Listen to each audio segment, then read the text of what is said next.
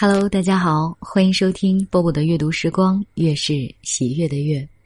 今天是五一放假的第一天，不知道你去哪儿玩了吗？我在后台呀收到了一位老师的留言，他希望我能够读一下这一篇文章。我刚看到这篇文章的标题的时候，在想，哎，这不是我之前读过的欧亨利的一篇最后一片叶子吗？但是仔细看了原文，一样的动人。但是不一样的故事哦，一起来听一下。一片叶子落下来，春天已经过去，夏天也这样走了。叶子弗雷迪长大了，它长得又宽又壮，五个叶尖结实挺拔。春天的时候，它还是个初生的嫩芽，从一棵大树树顶的大枝上冒出头来。弗雷迪的身旁有成百上千的叶子，都跟它一模一样。看起来是这样，不过他很快就发现，没有两片叶子是真的一样的，尽管大家都长在同一棵树上。弗雷迪的左边是阿弗列。右边是斑，他的头顶上是那个可爱的女孩子克莱。他们一起长大，学会了在春风吹拂时跳跳舞，在夏天懒洋洋的晒晒太阳。偶然来一阵清凉的雨，就洗个干干净净的澡。弗雷迪最好的朋友是丹尼尔。它是这根树枝上最大的叶子，好像在别的叶子都还没来的时候就先长出来了。弗雷迪还觉得丹尼尔是最聪明的。丹尼尔告诉大家说，他们都是大树的一部分，说他们生长在公园里，说大树有强壮的根，深深埋在地底下。早上。飞来枝头上唱歌的小鸟，天上的星星、月亮和太阳，还有季节的变化。不管什么东西，丹尼尔都有一套道理解释。弗雷迪觉得，当叶子真好。他喜欢他的树枝，他轻盈的叶子朋友，他高高挂在天上的家，把它推来推去的风。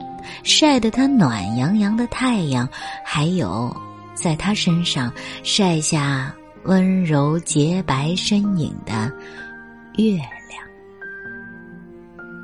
夏天特别好，他喜欢漫长炎热的白天，而温暖的黑夜最适合做梦。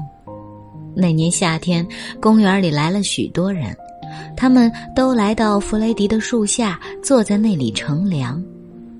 丹尼尔告诉他：“给人遮阴是叶子的目的之一。”什么叫目的？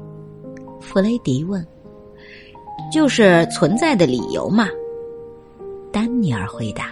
“让别人感到舒服，这是个存在的理由；为老人遮阴，让他们不必躲在炎热的屋子里，也是个存在的理由。”让小孩子们有个凉快的地方可以玩耍，用我们的叶子为树下野餐的人扇风，这些都是存在的目的呀。弗雷迪最喜欢老人了，他们总是静静坐在清凉的草地上，几乎动也不动。他们喃喃低语，追忆过去的时光。小孩子也很好玩。虽然他们有时会在树皮上挖洞，或是刻下自己的名字，不过看到小孩子跑得那么快，那么爱笑，还是很过瘾。但是弗雷迪的夏天很快就过完了，就在十月的一个夜里，夏天突然消失。弗雷迪从来没有这么冷过，所有的叶子都冷得发抖，一层。薄薄的白色东西披在他们身上，太阳出来就马上融化，变成晶莹的露水，搞得大家全身湿漉漉的。又是丹尼尔告诉他们，他们刚经历生平第一次降霜，表示秋天到了，冬天也不远了。转瞬之间，整棵树甚至整个公园全染上了浓艳的色彩，几乎找不到绿色的叶子。阿弗列变成深黄色，斑成了鲜艳的橙色，克莱尔是火红色，丹尼尔是深紫，弗雷迪自己则是半红半蓝，还夹杂着金黄，多么美丽呀！弗雷迪和他的朋友把整棵树变成如彩虹一般。我们都在同一棵树上。为什么颜色却各不相同呢？弗雷迪问道。我们一个一个都不一样啊，我们的经历不一样，面对太阳的方向不一样，投下的影子不一样，颜色当然也会不一样。丹尼尔用他那本来就是这样的一贯口吻回答，还告诉弗雷迪，这个美妙的季节叫做秋天。有一天，发生了奇怪的事。以前微风会让他们起舞，但是这一天风儿却扯着叶梗推推拉拉，几乎像是生气了似的。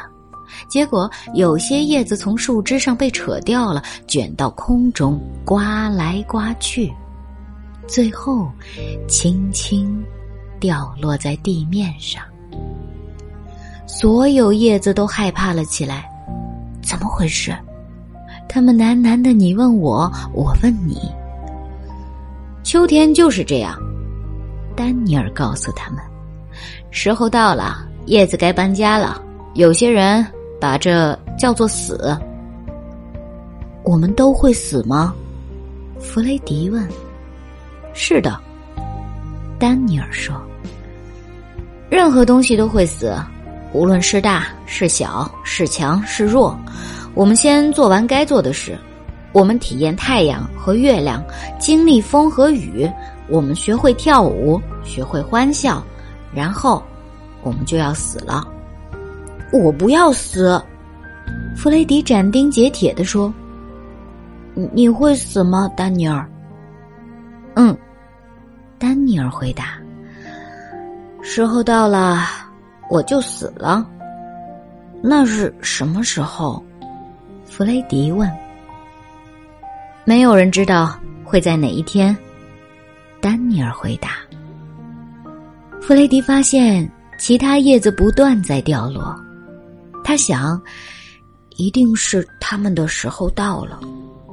他看到有些叶子在掉落前和风挣扎厮打。有些叶子只是把手一放，静静的掉落。很快的，整棵树几乎都空了。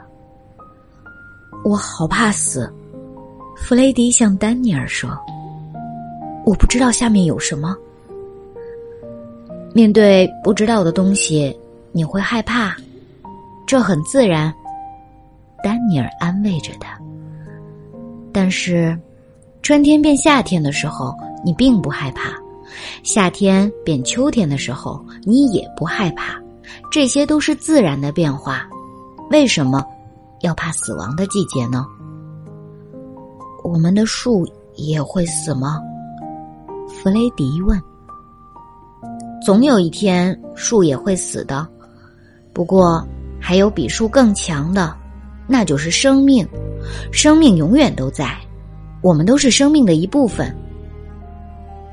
我们死了会到哪儿去呢？没有人知道，这是个大秘密。春天的时候，我们会回来吗？我们可能不会再回来了，但是生命会回来。那么这一切有什么意思呢？弗雷迪问。如果。我们反正是要掉落死亡，那为什么还要来这里呢？丹尼尔用他那本来就是这样的一贯口吻回答：“是为了太阳和月亮，是为了大家一起的快乐时光，是为了树荫、老人和小孩子，是为了秋天的色彩，是为了四季，这些还不够吗？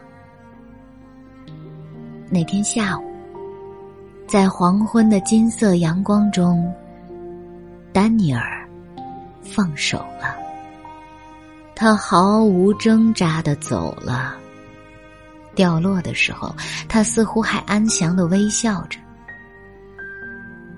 暂时再见了，弗雷迪。他说。然后，就剩弗雷迪一个了。他是那根树枝仅存的一片叶子。第二天清早，下了头一场雪，雪非常柔软。洁白，但是冷得不得了。那天几乎没有一点阳光，白天也特别短。弗雷迪发现自己的颜色褪了，变得干枯易碎，一直都好冷，雪压在身上，感觉好沉重。凌晨，一阵风把弗雷迪带离了他的树枝，一点儿也不痛。他感觉到自己静静的、温和的、柔软的飘下。往下掉的时候，他第一次看到了整棵树多么强壮、多么牢靠的树啊！他很确定这棵树还会活很久。他也知道自己曾经是他生命的一部分，感到很骄傲。弗雷迪。落在雪堆上，雪堆很柔软，甚至还很温暖。在这个新位置上，他感到前所未有的舒适。他闭上眼睛，睡着了。他不知道冬天过了，春天会来，也不知道雪会融化成水。他不知道。自己看来干枯无用的身体，会和雪水一起让树更强壮。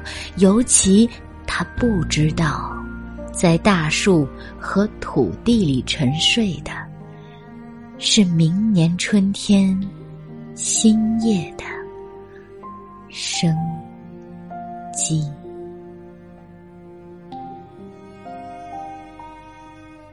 这篇很美很美的文章。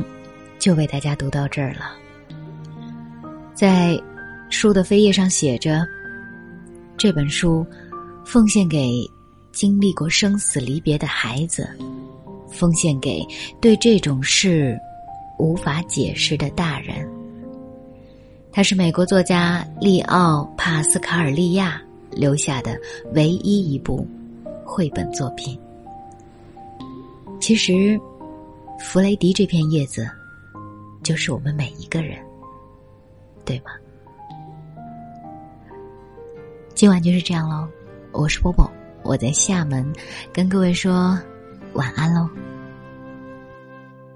Should old acquaintance be forgot and never brought to mind?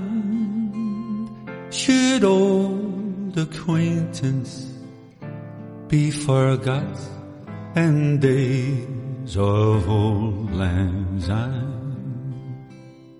For old lang syne, my dear, for old lang syne, we'll take a cup of kindness yet for days of old lang syne. And here's a hand, my trusty friend.